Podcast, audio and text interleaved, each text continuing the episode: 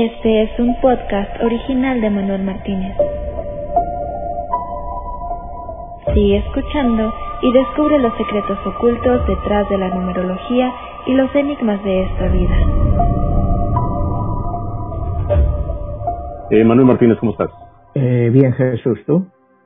Muy bien, el día de hoy vamos a hablar de un personaje que quizá pocas personas hoy en día recuerdan o conozcan y quizá tiene una de las desventajas que ella es una científica, una mujer que aportó grandes conocimientos a la ciencia. ¿Qué nos puedes decir de María Curie?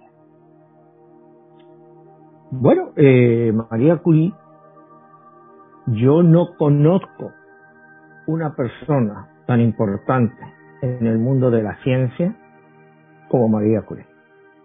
O sea, es imposible encontrar una persona a ese nivel. Y como tú dices, yo no entiendo cómo una mujer eh, de las características de Marie Curie no es engrandecida y ensaltada constantemente, ¿no? Aquí hemos visto, bueno, pues en el siglo XX pues se desarrolló pues todo el movimiento feminista en favor de la igualdad de las mujeres, eh, eh, ya hoy en día hemos logrado un avance importante, no quizá todo lo que se deba, pero se ha avanzado. Pero todo ese avance nunca hubiera podido ser posible sin la aportación que Marie Curie hizo a la influencia de la mujer en el mundo. Fue la primera mujer galardonada con el premio Nobel. La primera mujer galardonada con el premio Nobel. Pero por si eso no fuera poco, vuelve a conseguir un segundo premio Nobel. La única mujer en la historia que ha tenido dos premios Nobel. Primera mujer catedrática de física de la Sorbona. O sea, eh, son unos logros de esta mujer que yo no entiendo cómo no es más ensalzada dentro de estos movimientos feministas y de la igualdad. O sea, eh, eh, porque su aportación tanto a la ciencia como a la filosofía como al humanismo, son increíbles. Es una mujer que durante la Primera Guerra Mundial se enfrenta al ministro de la guerra de Francia para que le dé dinero para construir las primeras ambulancias que portaban rayos X para llevarlas al frente y poder revisar a los soldados, evitando de esa forma muchas muertes y muchas amputaciones. O sea, el aporte de esta mujer al mundo, pues ha sido increíble, ¿no? Eh, todo el mundo habla de Einstein, Einstein, el genio. Eh, cuando Marie Curie, en el año 1911, consigue su segundo premio Nobel, Einstein está todavía 12 años de conquistar el único premio Nobel que consiguió. Einstein consiguió un premio Nobel, Marie Curie dos y en dos campos diferentes, o sea, la física como Einstein y la química. O sea, a mí a veces te digo, me hace gracia eso, no hablar tanto, todo el mundo habla de Einstein. Einstein la admiraba, por supuesto. Ellos fueron, tuvieron una cierta amistad, se encontraron en algún congreso. Einstein la admiraba y es como veremos más adelante, en 1911, cuando ella recibe eh, su segundo premio Nobel, en medio de un gran escándalo que veremos que se forma en Francia, Einstein es el que la dice, vete a recogerlo, tú te lo has ganado. Tu vida personal no tiene nada que ver pues con tu aporte a la ciencia. Entonces estamos hablando de una mujer eh, impresionante, impresionante ya desde muy joven. Eh, si quieres empezamos un poco para entenderla mejor. Eh, su nombre es María Solomea Sklodowska. María Solomea Sklodowska. Ella es polaca. Ella adopta el nombre de Curie cuando más adelante, como veremos, en 1895 se case con Pierre Curie. Pero ella es polaca. Ella se siente polaca. Vamos a entender un poco la historia de todo esto, ¿no? Eh, sus padres eran gente de una clase media baja, el padre era inspector de escuelas y la madre pues era daba clases de música, era pianista, tenían una vida relativamente cómoda. Pero vamos a ver el contexto de la época. Polonia, en este caso donde ella nace en Varsovia, es una ciudad, un país, parte, está dominado por el imperio ruso. O sea, Polonia no era Polonia, no era independiente, era parte del imperio ruso. ¿Qué significaba esto? Bueno, pues primero que oficialmente en las escuelas, en las universidades, la lengua polaca era suprimida. Solo se podía estudiar técnicamente en ruso. La lengua local estaba totalmente olvidada. El padre, como te digo, era inspector de escuelas. Ella nada una anécdota en que cómo ellos trataban de burlar esta influencia rusa para poder estudiar en polaco.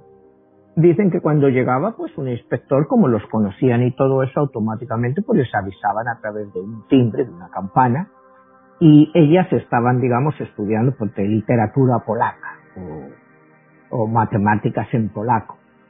Y automáticamente dejaban de, eh, guardaban todos sus libros, ellas y las mujeres pues sacaban sus tareas domésticas, digamos, de costura y todo eso. Y cuando el inspector llegaba, pues veía que estaban haciendo las labores que consideraban que eran útiles para las mujeres. Acuérdate que también el imperio ruso prohibía a las mujeres el ir a la universidad. O sea, te estoy dando un contexto de lo difícil que era esta época para ella. Eh, una mujer que tenía que estudiar prácticamente en la clandestinidad. Y encima, pues eh, tener miedo de que en un momento dado pues pudiera ser tomada como una rebelde aunque tuviera 12 o 13 años. Entonces esto marca lo que es el carácter de, de Marie Curie y a la vez la hace desarrollar un cierto nacionalismo polaco por el hecho de estar sometidos. Tiene una vida, pues te digo, relativamente tranquila dentro de lo que cabe, pero al padre le quitan de su puesto de inspector de escuelas porque le consideran que es demasiado débil. O sea, los rusos consideran que él es demasiado débil, que no lleva la ley al máximo. Y bueno, su hija y los colegios que él realmente supervisaba son un ejemplo de ellos. Entonces, pues viene un derrumbe económico para la familia. Automáticamente tienen que dejar eh, el apartamento en que vivían, que era un apartamento gratuito porque era parte, eh, iba incluida dentro del salario que el padre tomaba. Tienen que alquilar una casa y a su vez esa casa, pues alquilar habitaciones para poder pagar la renta ella tiene que dormir en el comedor, o sea, en un sofá en el comedor es donde ella tiene que dormir, hacer todo, y realmente tiene que levantarse siempre muy pronto porque necesitaban donde ella dormía para dar de comer a los huéspedes. Ella, pues ya desde niña, pues tiene una gran afición por la física, por la química, y eh, era difícil estudiar en esa época. ¿Entienden? Entre que estaban prohibidos ella es una mujer pues que habla polaco, habla ruso, pues que lógicamente toda la enseñanza tenía que ser en ruso y, aprende ruso. Y luego más adelante pues aprende francés y también hablaba alemán. O sea, es una mujer eh, que tiene un talento como natural para todo. Llega la época esta en que está en la casa, entonces la hermana de ella eh, también es una hermana que una muchacha que tiene muchas ambiciones y finalmente logra irse a estudiar medicina a Francia. O sea, entonces como no había suficiente dinero para pagarla, eh, Marie Curie eh, se contrata como institutriz y el dinero que va ganando mientras trabaja como institutriz, también eh, estudia por las noches, da clases, el dinero que ella va guardando se lo lleva, se lo manda a la hermana para que la hermana pueda pagar sus clases de medicina. Y llegan a un acuerdo. Le dice a la hermana, bueno, yo te pago ahora. Cuando tú seas doctora, tú tienes que ayudarme a que yo me vaya a París y yo pueda estudiar física. Es un acuerdo que llegan y efectivamente en 1891 eh, Marie Curie pues logra ir a estudiar a la Sorbona, estudiar física. Hace la carrera, en 1893 acaba, empieza a hacer pues diferentes estudios, estudios que llaman la atención, cuidado, estudios que ya llaman la atención, y llaman mucho la atención de un científico que empezaba a hacerse un nombre, que era Pierre Curie. Ella trabajaba en un laboratorio prestado, ella necesitaba mucho sitio porque ella utilizaba muchos elementos y entonces necesitaba un sitio muy grande, y como era mujer, pues la discriminan los otros caballeros que hay por ahí, dicen, bueno, si aquí ocupan más sitio que todos nosotros, y la echan, se queda sin nada. Entonces, este Pierre Curie se acerca a ella y le dice, leí su papel sobre un elemento de la física y me pareció muy interesante y revelador. Y ella le dice, bueno, yo también he leído bastante de sus proyectos y bastante de sus ensayos y le admiro mucho. Entonces empiezan a entablar una amistad y él la invita a que vaya a su laboratorio, el que él tiene en París, y lo compartan.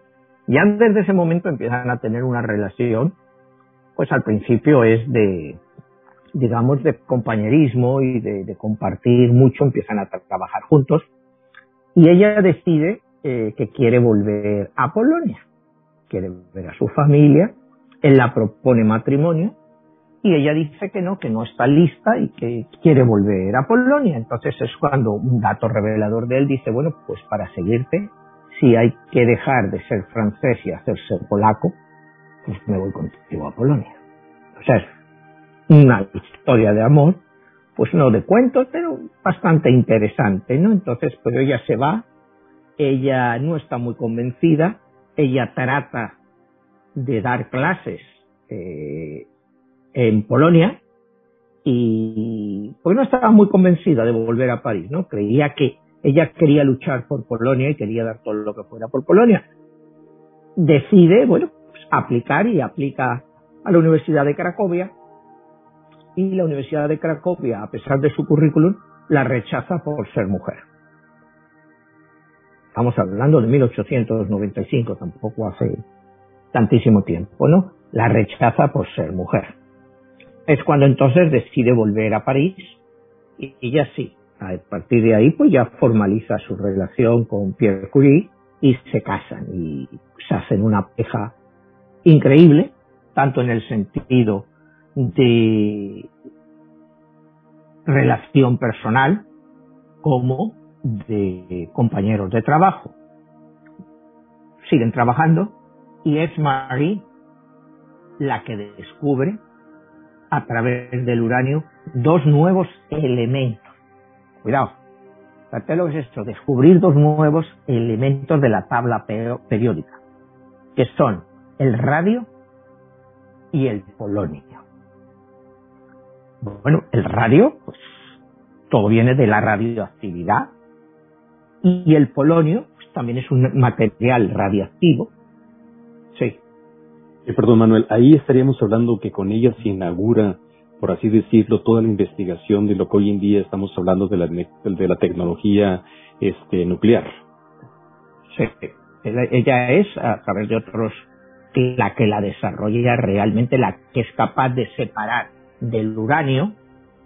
Ella te dice que demostró que esa radiación que te viene del uranio, a diferencia de la fosforescencia, no depende de una fuente externa de energía, sino que parecía surgir espontáneamente del uranio. Eso ya te da idea, ya son los primeros avances en energía atómica. Te digo, esta mujer es la pionera, pero su idea, cuando ella lo hace, es por la medicina. Cuidado, por los avances que pudiera hacer en medicina. Nunca pensó que pudiera ser eh, más adelante empleado para hacer un arma atómica. Hoy en día, cuando ves una persona de cáncer que está tomando las radiaciones, eso viene porque ella inventó esto, ella logró descubrir esto. O sea, que todas las personas, fíjate la cantidad de vida que ella ha salvado a través de las radiaciones, y todo es una mujer. O sea, imagínate, por eso te decía antes el poca importancia o poco sentido cuando yo veo todos estos grupos que hablan de grandes mujeres, eh, lo poco que se la menciona. Yo estaba hablando con un amigo de mi hijo, que me estaba cuando estaba preparando el programa, y dice, ¿de quién va a ser hoy? Digo, Marie Curie. Dice, ¿quién es Marie Curie? O sea, no es, Es, increíble que hoy en día no se le haya hecho la justicia de vida en las nuevas generaciones a entender el gran aporte de esta investigadora que en su momento tenía todas en su contra para poder llevar a cabo una investigación. Y bueno, pues increíble. Eh, te iba a preguntar, este Manuel, ¿en su fecha de nacimiento le has encontrado algo de la numerología? Sí, ella nace un 7 de noviembre del año 1867. Cuando tú los sumas te da 31, que es su número 4. Es, como hemos hablado, fíjate qué curioso, es exactamente el mismo número de Donald Trump y con la misma secuencia numérica, 31. O sea, fíjate como un número, el mismo número, las mismas secuencias numéricas, se pueden dar cuando lo empleas de una forma o lo empleas de otra. Y tan diferentes una de otra, ¿no? Tan opuestas. Sí, pero la calidad la tienen ahí, como la desarrollen, eso ya va a depender de ellos. Pero los dos tienen la misma combinación numérica. Me pareció muy curioso, ¿no? Para ver dos personalidades tan diferentes, pero a la vez eh, las dos tan exitosas. O sea, yo te diría, ella ha sido una persona que es un número 31 eh, típico, un número de muchísimo trabajo, y al que cuesta mucho el reconocimiento. Eh, Donald Trump es un número 31, también una persona de mucho trabajo, nunca se le va a negar eso, pero de un éxito mucho más rápido y de una popularidad mucho más creciente que la que tuvo ella. Ella, su gran popularidad, pudiéramos decir, aunque se la reconoce en vida, vamos a ser serios, porque ella sí se la reconoce en vida, eh, pero no se la reconoce totalmente, cuidado, hasta el año 1995, cuando en Francia el presidente Mitterrand decide trasladar sus restos al Panteón de los Hombres Ilustres, que hasta ahora solo había hombres. Y ella es la primera mujer que entra en lo que se sigue llamando el Panteón de los Hombres Ilustres en Francia. Increíble. ¿Dónde está? Increíble. Eso te digo, ella es una persona pues que demuestra una capacidad y un trabajo asombroso pero que cuesta mucho que se la reconozca. Se la reconozca. Entonces estamos, estábamos hablando. Perdón, Manuel, aquí de lo que estabas diciendo de la numerología, en ese número 31, ella tiene más dificultades que de lo que uno hubiera podido pensar para, por ser mujer y para desarrollar este, su carrera. ¿Hay algún rasgo específico en la numerología que le determine eso? No, el único rasgo en este caso que lo, la numerología es siempre la misma. O sea, tú tienes unas cualidades, el mismo número te da unas cualidades que puedes desarrollar más o menos. Uno la desarrolla más hacia un lado, decíamos Trump lo lleva más hacia el lado de los negocios, donde tiene mucho éxito y finalmente la política, y Marie Curie pues lleva esas mismas cualidades pero hacia el mundo de la ciencia. Entonces, el número es el mismo, las características son las mismas, pero uno los llevan hacia un lado y otro hacia otro. Uno los puede llevar hacia el bien de la humanidad, como es el caso de Marie Curie, y otro, pues, eh, como el presidente Donald Trump, lo lleva pues, a lo que hablábamos cuando hablábamos de Nietzsche, a la voluntad del poder. O sea, es tan simple como eso. Ella nunca tuvo voluntad de poder, nunca la interesó el poder, siempre lo rechazó. Es más, cuando ella y su marido Pierre Curie hacen todos sus grandes inventos, ni siquiera los registran. No quieren recibir royalties porque dicen que deben de ser usados para el bien de la humanidad. Imagínate, pues, hoy en día, eh, una persona como esta trabajando para un laboratorio, que los laboratorios no registren como una propiedad. O sea, estamos hablando de tiempos diferentes y una mentalidad diferente. Esta persona, eh, tanto ella como el marido, investigaba por el bien de la humanidad. Era lo que les interesaba, no el lucro personal, porque nunca obtuvieron gran dinero a pesar de es más, cuando ella recibe el segundo premio Nobel, pues reparte todo el dinero. O sea, ni siquiera se queda con él, lo reparte. Y era bastante dinero, eran como 30.000 francos de la época. Pues ahora el premio Nobel es como un millón, un millón doscientos mil dólares. Pues haz la proyección, ponte que no estuviera, pero como que te equivaldría a 600, 700 mil dólares de ahora. Es mucho dinero para regalarlo, cuando no eres rico. Pero ya creía que, que bueno, pues que no necesitaba el dinero y había gente más necesitada aquí. Eh, bueno, como te digo, se casan, siguen investigando. Nos habíamos quedado en que ella eh, descubre el radio y el plutonio, y el radio y el polonio, perdón, el radio y el polonio, y el polonio eh, lo pone de nombre polonio por su Polonia natal. Llama el nuevo elemento polonio, por su Polonia natal. Entonces, uno de los elementos de la hablas de elementos que tenemos en química, pues es polonio por Polonia, porque ella lo descubrió y lo quiso llamar así. O sea, ella siempre tenía esa piedra en el zapato que era el hecho de no poder investigar y hacerlo en su patria natal y que pudiera contribuir más a ello.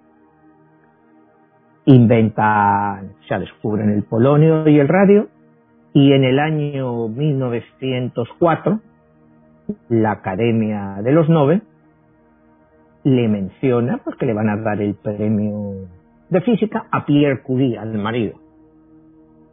Entonces él entra en cólera, dice, pues casi todo el trabajo lo ha hecho mi mujer. ¿Cómo me podéis nominar a mí solo? Si no la nomináis a ella y se lo dais también a ella, yo renuncio a ese premio. Entonces la Academia Sueca hace un acto de contrición, pudiéramos decir, y les da el premio Nobel a los dos, compartido. O sea, ahí también es un acto de deferencia del marido, que ve la tremenda injusticia de que parecía que todo lo que se estaba inventando, pues se estaba descubriendo, lo que se estaba avanzando en este campo, pues era labor de él, cuando la verdad el verdadero, el verdadero cerebro era ella, como te digo más adelante, cuando ella sola es capaz de conseguir otro premio Nobel. Entonces, pues les dan el premio Nobel, eh, automáticamente en Francia el marido, Pierre Curie, se convierte en un, en un héroe, en un héroe, y él se le ofrece la plaza pues de catedrático en la Universidad de, de la Sorbona. Siguen investigando. Y es eh, cuando en, un año después, en 1906, este Pierre Curie está un día pues, andando por la calle, parece que se despista un poco, llega un carruaje de estos de caballos de la época y le pasa por encima. Le pasa por encima y, y le mata a ella le llegan las noticias de la muerte del marido a través pues, de unos años dice pues Pierre muerto como que Pierre muerto o sea ella pues tiene una incredulidad muy grande pero bueno pues no la queda más remedio que aceptar el el hecho de que el esposo ha muerto después de 11 años de estar juntos ¿no? Ella dice nunca debes de tener miedo de lo que estás haciendo cuando es lo correcto. Entonces, pues ella sigue sus investigaciones. La Universidad de la Sorbona la ofrece la cátedra del marido. Ella en principio no lo acepta, porque dice, yo no quiero que me ofrezcáis esa cátedra por compasión, sino porque me lo merezco. Entonces crea un gran revuelo, pero automáticamente después de deliberaciones, tú sabes todos los rollos de esta gente, al final la ofrece por su capacidad la cátedra de física de la Sorbona y ella la, acepta. Entonces, pues, eh, empieza, eso atrae que más mujeres quieran estudiar, por, por el ejemplo de ella. Ella es una mujer que eh, que llega en su primer día de clase, pero la reciben con una ovación espectacular y le dicen, no, no, tranquilos, vamos a seguir la clase. Y ella inicia la clase en el mismo punto en que le había dejado el marido Pierre Curie el día en que murió. Ella continúa la clase desde ese punto. Eso para darte una idea del respeto que se profesaban ambos. Ella lee, acepta, lee. Y, y ahí sigue la clase, sigue investigando, y es en el año 1911, el año en que va a conseguir su segundo premio Nobel. Y, y, quizá las personas que nos estén viendo, algunos mm, pues no, no, no estén familiarizados con lo que son los premios Nobel o la, la importancia que estos premios implican, ¿no? O sea, y, que ella sea capaz de ganar un segundo premio Nobel en un campo diferente, pues algo único, algo único en la historia, no solo ya para una mujer, sino para un hombre. Para un hombre, son contados los hombres que los han ganado dos veces. Y ella, bueno, está, llegamos al año 1911 ella sigue investigando, tiene como colaborador a un doctor, también ahí de, de la Sorbona, que están haciendo experimentos juntos y, y empiezan a tener una relación. La mujer de este doctor se entera, le quita, descubre las cartas que se escribían entre ellos y se las filtra a la prensa. Automáticamente la prensa pues, las filtra, empieza a publicarlas, y claro, montan un escándalo impresionante. Ella ya no puede ni, ni pararse en su casa porque hay piquetes de sapiens todos ahí fuera gritando, eh, perra, tal, cual, guarra, que te has metido en esto, perra judía. Cuidado, la llaman perra judía. Cuando ella no es judía, ella nació en Polonia y sus padres todos eran católicos pero para insultarla más, como te digo, eso de judío vestía, es decir, como acuérdate que había estado muy cercano, solo unos años atrás, el famoso caso Dreyfus, que, que conmocionó a Francia, acuérdate que fue un oficial que fue acusado de traición eh, y se le culpó por ser judío, cuando él realmente no había hecho nada. Pero se le acusó y se le condenó unos años después es exonerado, pero a él le quitaron su rango, le quitaron todo. Entonces, el caso Dreyfus todavía estaba caliente en Francia. Acuérdate que Francia históricamente ha sido el país más antisemita de Europa. O sea, aquí hemos hablado algunas veces que era difícil de creer que el holocausto tuviera lugar eh, en Alemania con El holocausto en Francia era mucho más pensable y posible en Alemania. Y también por eso ese antisemitismo, acuérdate, durante todo el periodo este nazi, hizo que el gobierno colaboracionista de Vichy entregara decenas de miles de judíos a los nazis.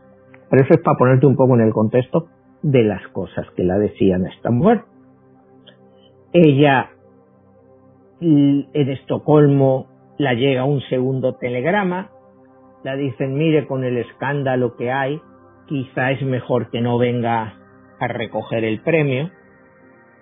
Y ahí entra a Einstein, Albert Einstein, que te digo, estaba todavía a 12 años de conseguir su premio Nobel. Él era una figura en ascenso, el, el prodigio nuevo de la física, pero ella sí había demostrado ya ser un prodigio en la física, no solo en la física, sino también en la química, algo que Einstein nunca pudo hacer.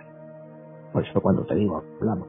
Y la dijo, porque ellos se habían conocido unos años antes eh, en varios congresos, que fueron y trabaron una cierta amistad, un respeto, porque él admiraba mucho a Marie Curie y, y la dice, no, no, dice, tú te lo has ganado con tu trabajo, tu vida personal eh, no tiene nada que ver. Pero fíjate todo lo curioso de este escándalo, de este hacer, de estas cartas publicadas. María Curie era viuda. O sea, ella no hizo nada malo técnicamente. El que estaba cometiendo la affair, que estaba casado, era el marido, no ella. El que estaba siendo desleal era el marido, no ella. Ella era, era una viuda.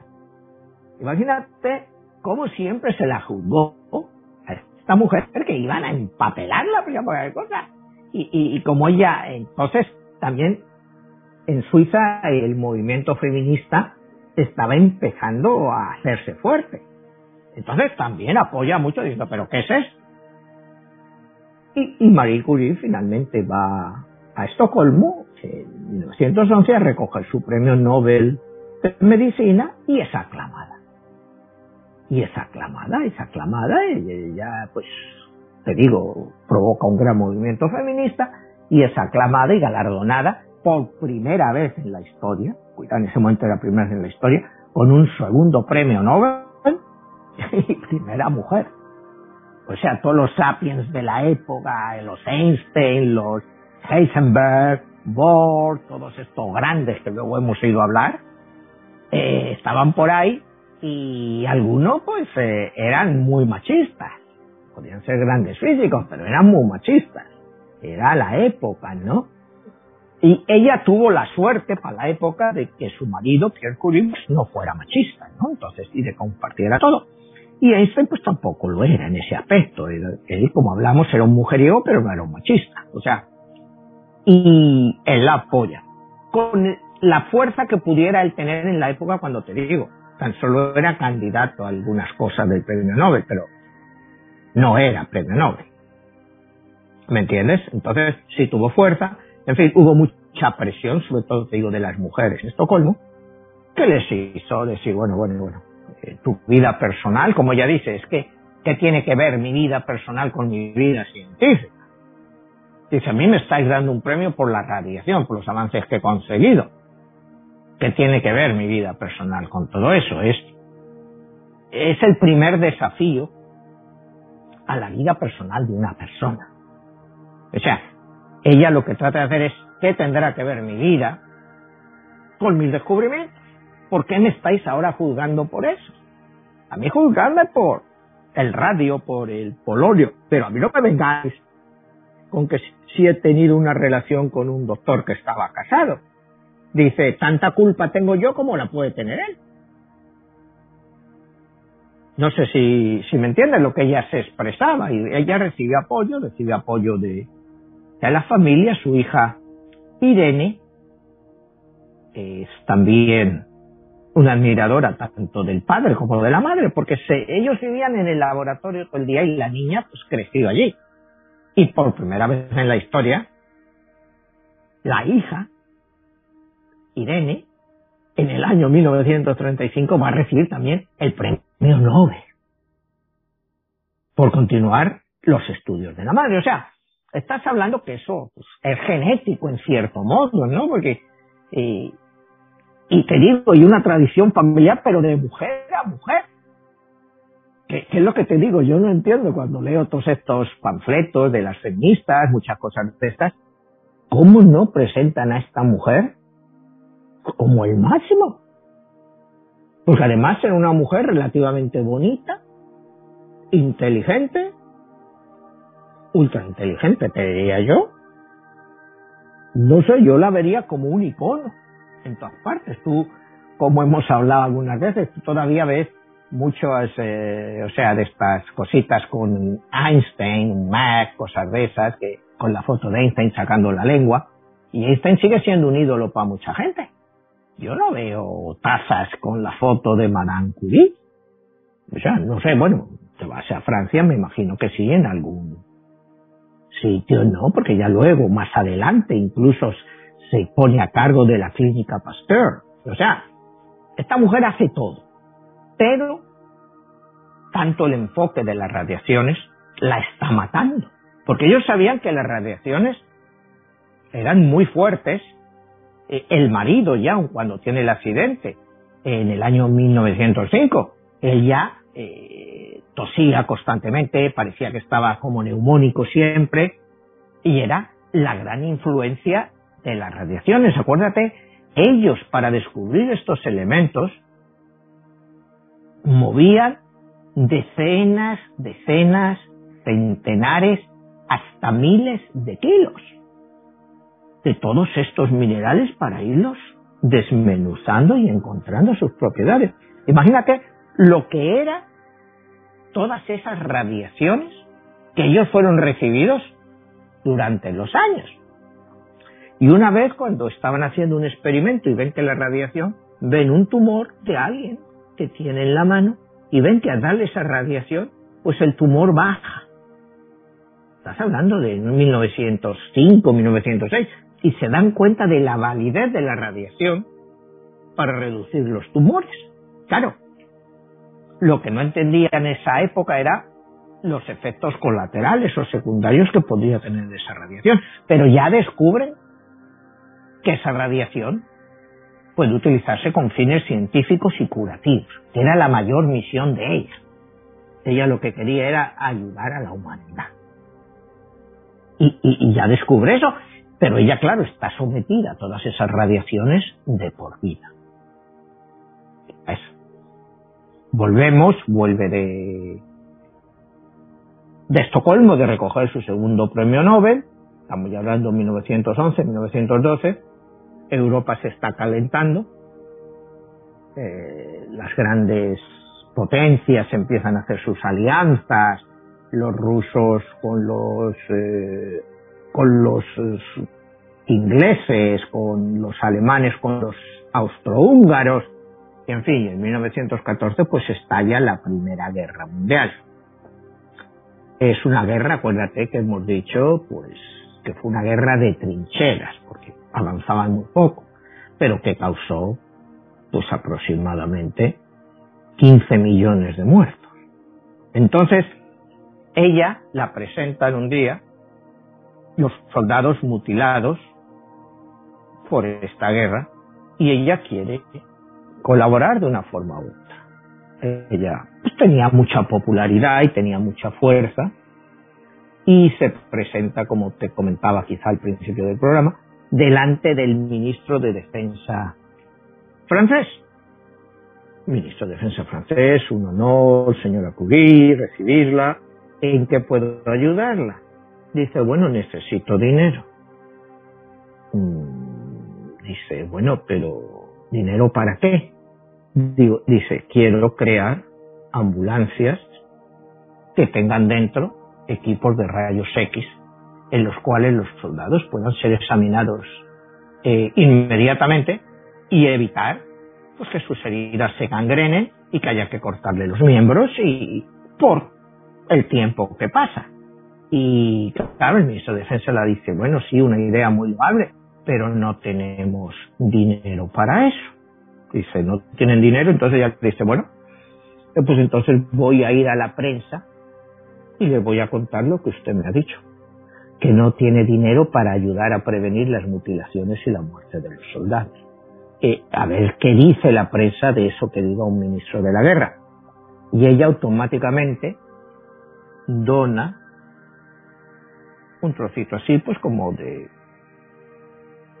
un centímetro de radio, que en la época estaba valorado en lo que es el equivalente a 100 mil dólares de hoy.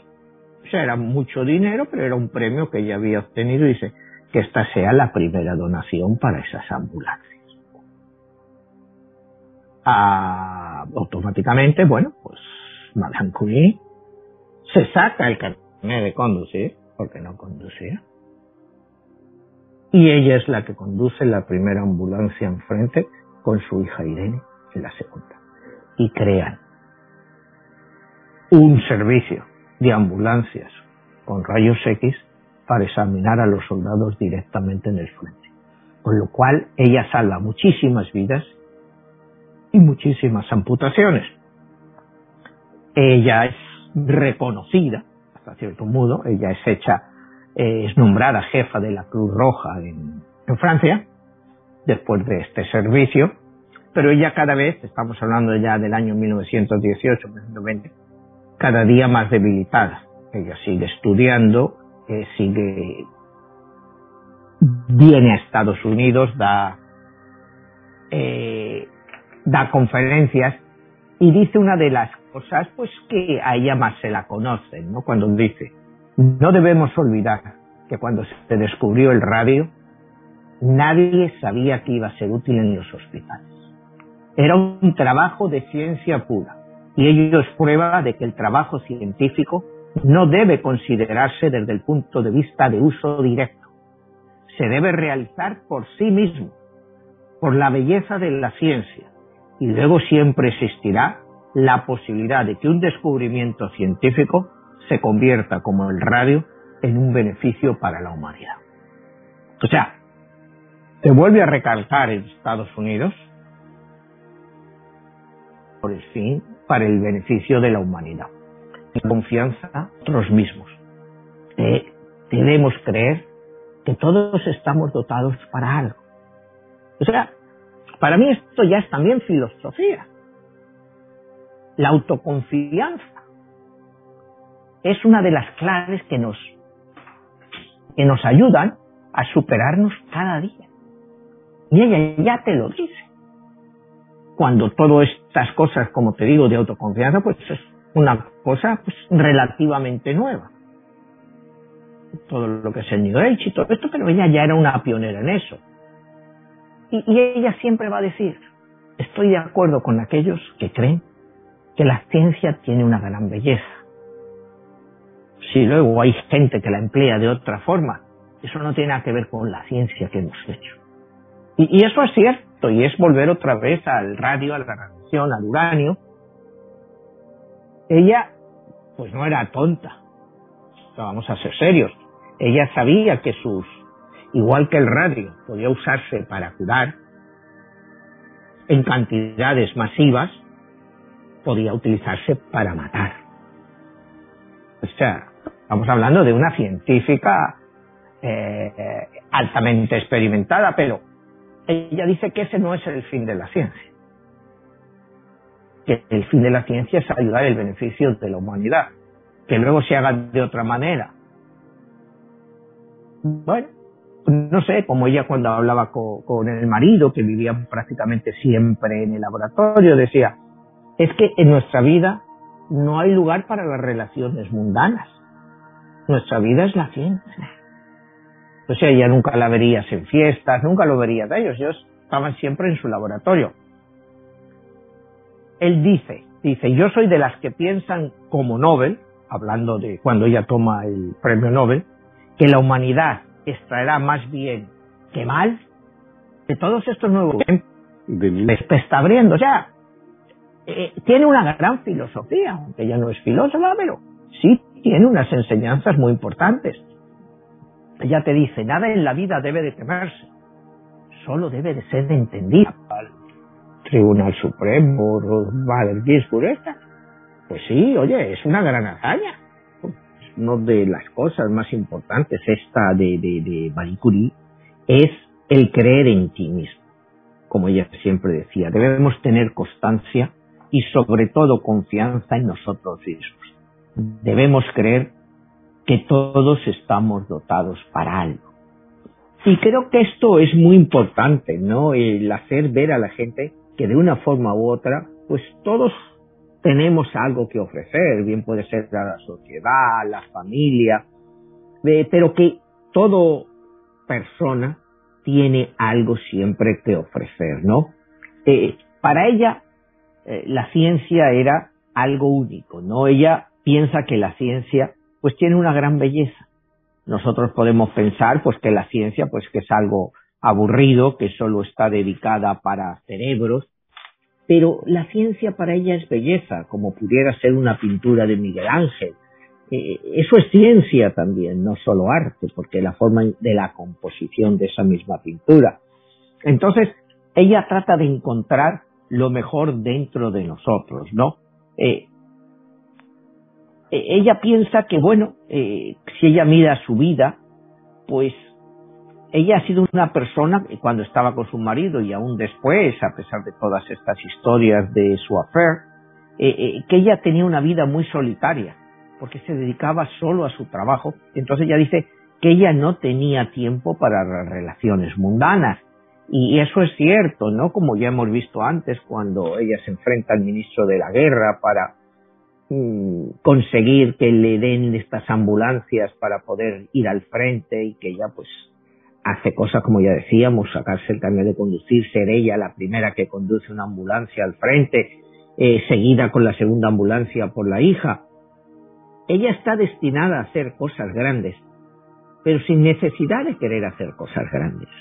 Ella hace estas cosas como sus descubrimientos porque siente necesidad de hacerlo, siente necesidad de ayudar a la humanidad. Como te decía antes, eh, los Curie, pues ella dona todo el dinero que recibe de, los premios Nobel. Y, eh, entonces, eh, es un género de, vida, pues muy tranquilo y, solo una vida de trabajo. dice que el premio Nobel que la humanidad extraerá de todos sus trabajos, eh, pues vale más que todos los nuevos descubrimientos, eh, porque todo es para el beneficio de la humanidad. Ella no piensa en un beneficio propio, como ya hemos dicho, ella quiere hacerlo en el beneficio de la humanidad y en el desarrollo de la mujer. Y, y dice, yo lo que he aprendido, lo que me ha enseñado la vida, es que el camino del progreso no es rápido ni fácil y ya lo demuestra pues desde que es una niña, cuando hablábamos en su Polonia natal, cuando se tiene que esconder pues de los inspectores rusos. Y otra anécdota que se me había olvidado mencionar, es una de estas veces que interrumpen en la clase, a ella la preguntan que diga la lista de todos los zares rusos, desde Iván el Terrible hasta la fecha, hasta hablando que Iván el Terrible es el siglo XVI, siglo XVII, hasta la fecha, siglo XVI, XVII, hasta la fecha. Y tenían que nombrar a todos los con todos los títulos que ellos tenían, además. No solo era él, sino además que si era el vizconde de tal o él. Y ella lo había memorizado todo, pues porque la obligaban. Pero mientras tanto ella seguía estudiando. Entonces, es esa capacidad, porque, oye, tampoco es tan fácil memorizarte todos los zares rusos por 400 años y con los títulos de cada uno, pero era parte de la enseñanza que la ocupación rusa obligaba a los polacos. Entonces, pues ella también hacía eso, ¿no? Eh, ella dice que a través de la ciencia se puede conocer toda la libertad.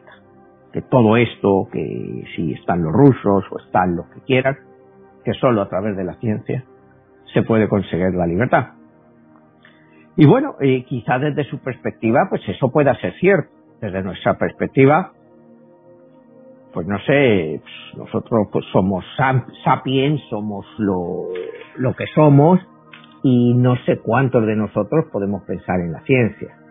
Eh, me gustaría este, que explicaras un poquito más, y este, ya lo has hecho mención en otros programas, qué son los sapiens y por qué haces referencia a ellos eh, hablando de esto. Bueno, eh, porque tenemos que ver que en esta época pues ya la época del evolucionismo, pues ya como habíamos hablado otras veces, Charles Darwin mm, publica su teoría del origen de las especies en el año 1869, entonces en toda esta época, pues ya había un gran debate entre creacionismo y evolución.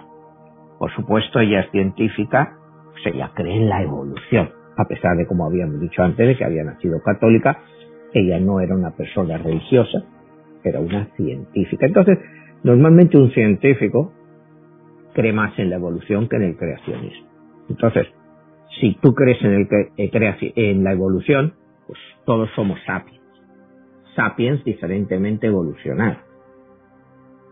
Si eres creacionista, pues crees que estás hecho como hemos hablado cuando hablábamos el capítulo de Einstein, hechos a la imagen y semejanza de Dios, entonces somos criaturas humanas, hechos a imagen de Dios, ¿no? Pues, eh, ella es sapiens, eh, como hemos hablado muchas veces, y eh, el mundo de hoy, pues es el que quiera, el que crea en la evolución, pues debe de considerarse un sapiens, el que crea en la creación, pues se puede llamar a sí mismo, pues un ser humano, que es una palabra un poco fuerte para definir la historia del hombre. Imagínate, pues no sé, ¿para qué me voy a ir los últimos dos mil años? ¿O para qué me voy a ir a los últimos cuatro mil? Pero digamos, desde la parte que tenemos historia, los últimos cuatro mil años, empezando por los sumerios, los inicios. ¿Cómo puedes llamar tú a todos estos seres seres humanos?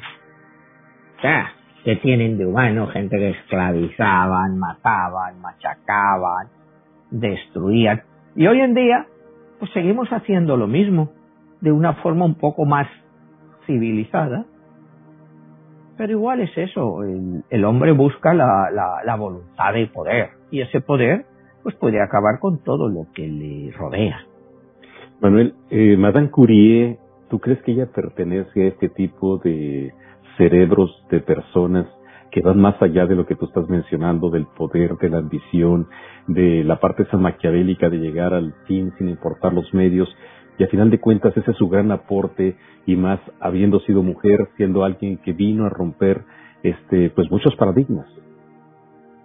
Sí, por supuesto, como decíamos al principio del programa, yo pues, no he encontrado en el siglo XX eh, ninguna mujer a su nivel.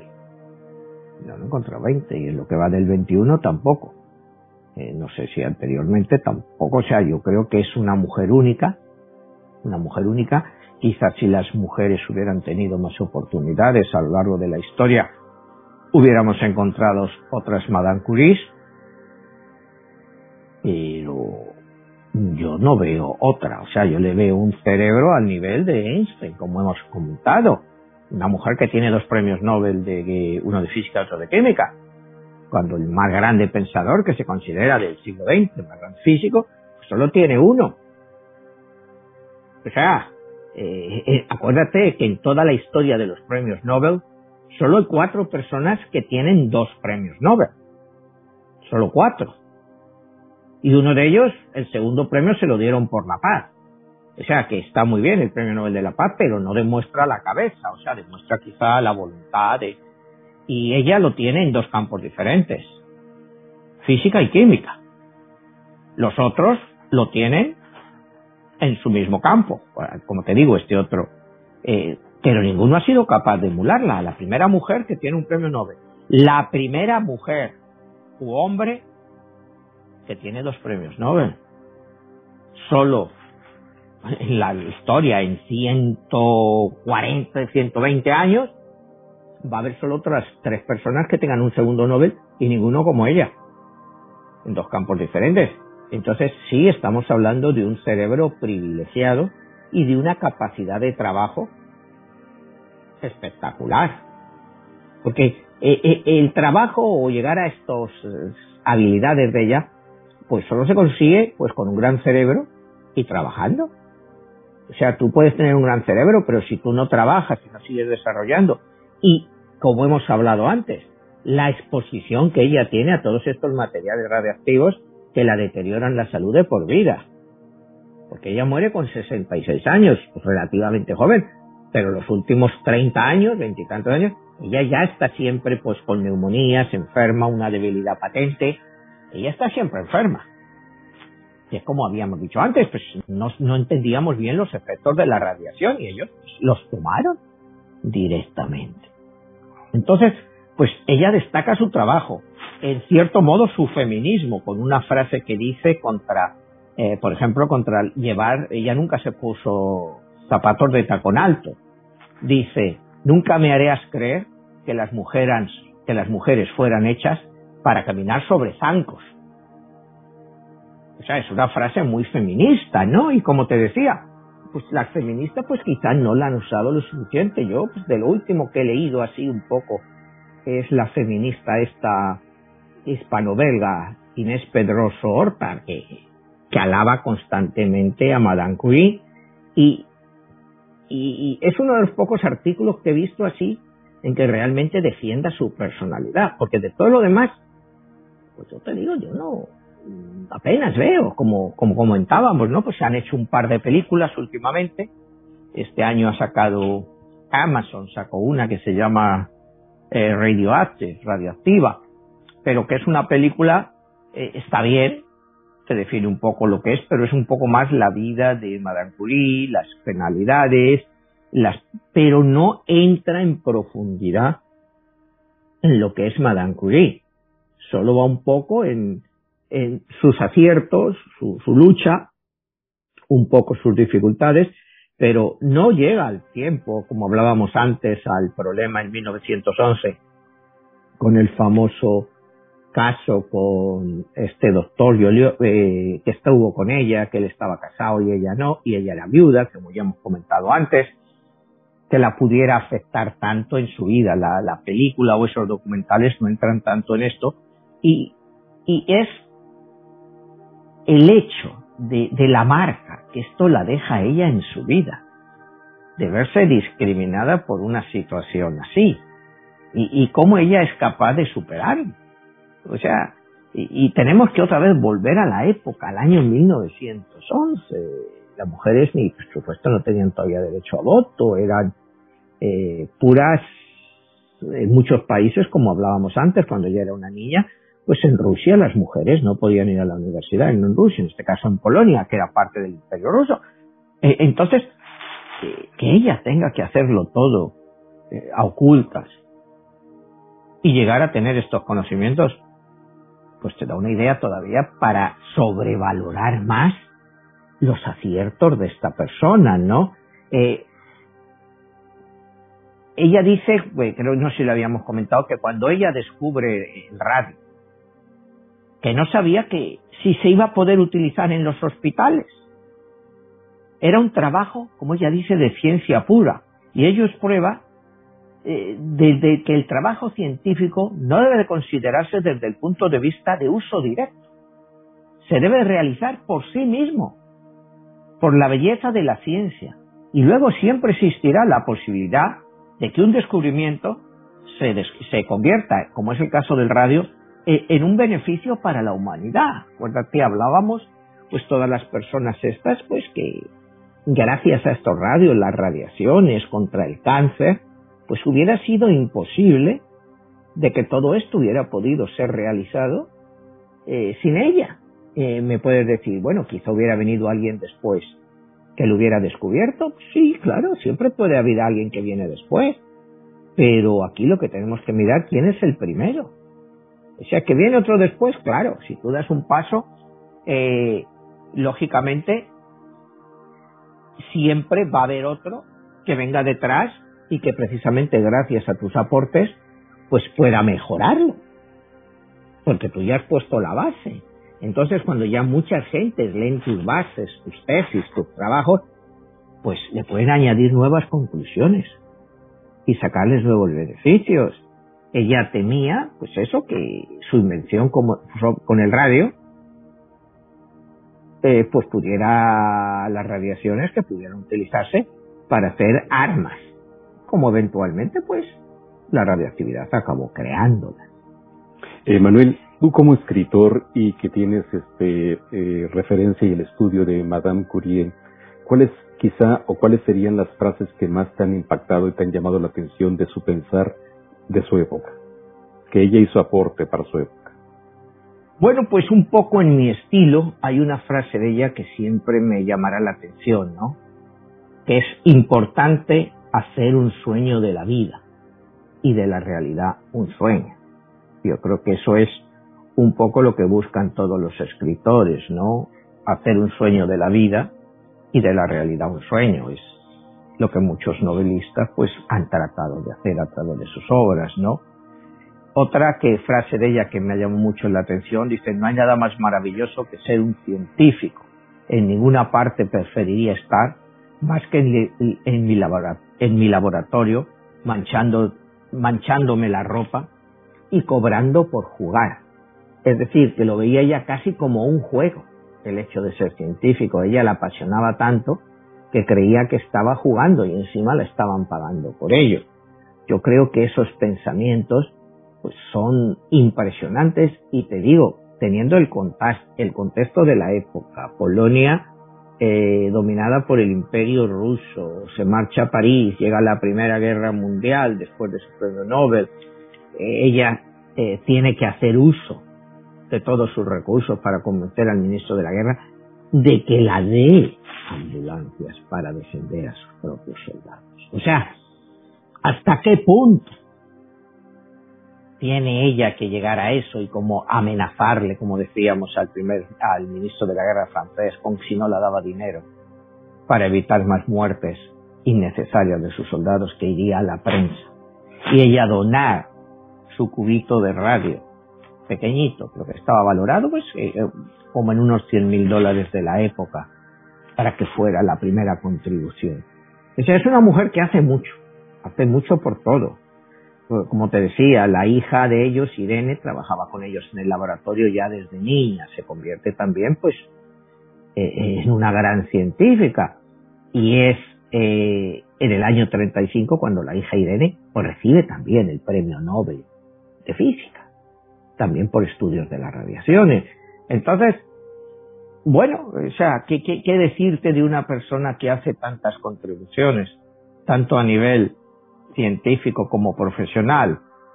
Eh, eh, como ella dice, a veces, cuando ya al final de su vida, dice, a veces estoy tan cansada y me falta valor para irme a vivir a mi casa de campo y dedicarme a trabajos de jardinería.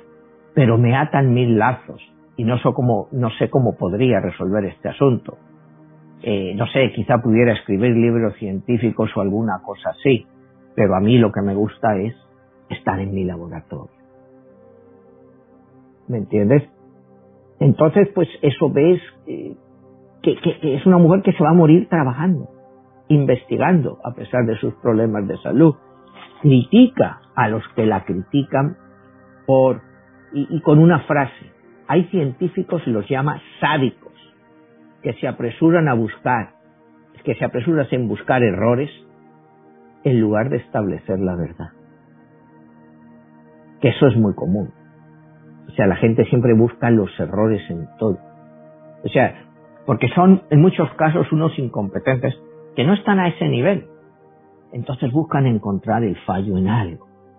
Es lo que comentábamos esta semana pasada cuando hablábamos de Nietzsche, ¿no? Eh, cuando dice, que toda esta gente que le rodea, él les dice eh, que mienten. Dice, tú mientes cuando opinas de algo de lo cual que estás seguro. Pero dice, pero también mientes cuando opinas de algo de lo que no sabes nada. Estás mintiendo, porque si no sabes por qué estás opinando. Pues un poco me recuerda esta frase, llamarlos eh, científicos sádicos que buscan errores en lugar de buscar, de tratar de establecer la verdad. Porque cuando tú haces un experimento, lógicamente, el experimento está sujeto a errores. ¿Cuántos años y años y años la llevó a ella descubrir, pues, el, como decíamos antes, el polonio y el radio? Eh, pues hemos visto el radio, la radioactividad, como decíamos, en los hospitales para curar a personas de cáncer, la efectividad. El polonio, pues también se ha utilizado, pero se utiliza mucho más en el lado que ella no quería. Acuérdate, pues todos estos últimos casos de espías que los rusos, pues los han envenenado con polonio. Los han metido a alta dosis de polonio, acuérdate quién era aquel el expresidente de Ucrania, que le deformaron la cara y que todos han estado a punto de la muerte. Ese era el temor de ella, que sus inventos se pudieran utilizar para hacer el mal en vez del beneficio de la humanidad. Este ejemplo que te acabo de poner, pues te lo he hecho pues porque está muy reciente en todos nosotros, estos casos que ha habido del espía ruso que estaba en Inglaterra y que se había ido con los británicos y le envenenaron con polonio. Entonces, pues eh, eh, es como todo, la radioactividad pues ha servido para hacer armas nucleares. Tú la puedes culpar a ella de haber hecho sus descubrimientos porque luego se hayan utilizado por los sapiens para utilizar estas armas de destrucción masiva. No la puedes culpar porque su idea era utilizarlas para el bien, para que pudieran servir para el beneficio de la humanidad. Eh, Manuel, ya perfilándonos al final del programa, nuevamente te retomaría la inquietud de la numerología de ella, en la fecha de su muerte y cómo vino marcada esa numerología hasta en sus investigaciones. Bueno, pues su numerología realmente, como decíamos, es un número 4. Ella muere con un número 9, que es un número 9, pues que realmente has cubierto todo el ciclo de tu vida y lo que estabas esperando. Eh, comentábamos algunos símbolos numéricos, ¿no? Como el polonio o el radio, que tienen unos números, pues que uno es, me parece que es el 88, me comentabas, ¿no? Era el. Y bueno, pues, ¿cómo se puede comparar con su número? Pues es 4 al cuadrado. O sea, realmente 8 más 8, 16, 4 al cuadrado. Entonces, no sé por qué le pusieron ese número, no creo que lo hicieran pensando en numerología, pero puede ser una casualidad, pero la va perfectamente y el otro es el que le dan el número 84 de los elementos, que otra vez es un triple 4. O sea, que la numerología pues influyó en eso, pues no lo sabemos. El caso es que en este caso sí combina perfectamente. Todos son cuatros perfectos. Está presente.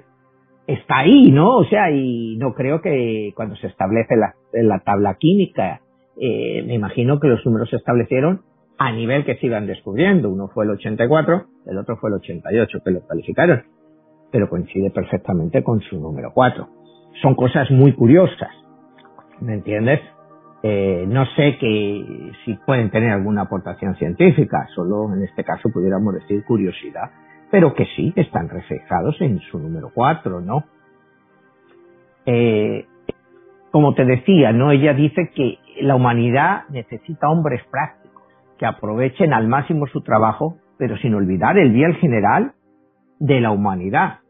Pero también necesita, la humanidad también necesita soñadores, para quienes el desarrollo desinteresado de una empresa es tan cautivadora que le resulta imposible dedicar su tiempo para establecer un beneficio personal. Como te digo, ella hasta su muerte sigue insistiendo en eso, que el científico debe ir y debe trabajar y estudiar, inventar, para el bien de la humanidad, nunca para un beneficio personal, ¿no? Entonces, pues yo creo que esto es más o menos lo que más la define a esta persona, a Madame Curie, eh, en todos los aspectos que la hemos desarrollado, una mujer que yo creo que debe de ser totalmente reivindicada, reivindicada, pero a nivel ya de la juventud, cuando se, en todos los aspectos, estudiar su persona